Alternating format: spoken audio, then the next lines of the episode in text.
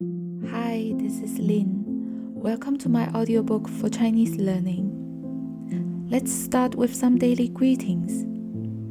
你好 Hello 你好早上好 Good morning 早上好中午好 Good middle day 中午好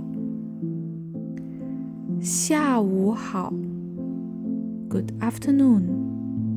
下午好，晚上好，Good evening。晚上好。As you can already imagine, hao here means good, a good wish. 你好，hello. 你 means you hao means good. I hope you're fine. So it's a very simple and daily greeting. 你好，早上好，Good 早 means morning, early. 上 means up or on top of. You can understand it here as the upper part of the day.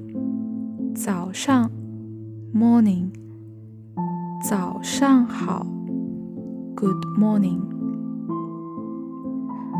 中午好 good middle day It's a greeting that we use for middle day greetings, usually in a more formal context.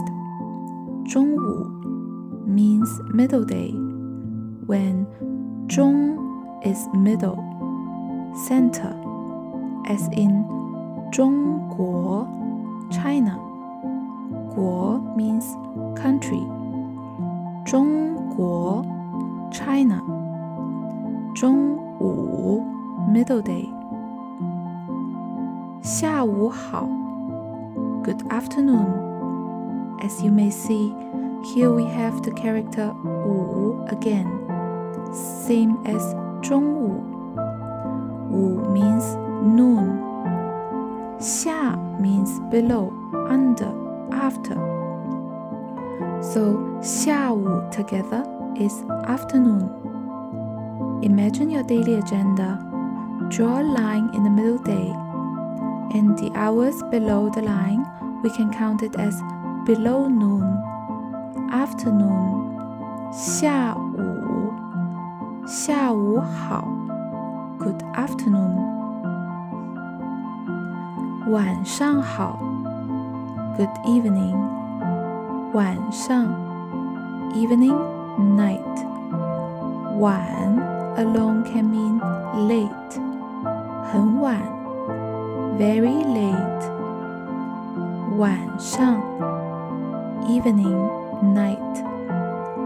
If you look at the written character of Wan, you will notice easily that it's constructed by two parts.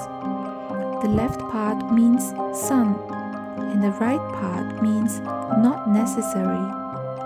In a beautiful evening, when the moon is up in the sky, the sun is not necessary. 晚上 evening you will often find this kind of curious logics in Chinese language. To me, it's one of the most impressive part of the Chinese culture.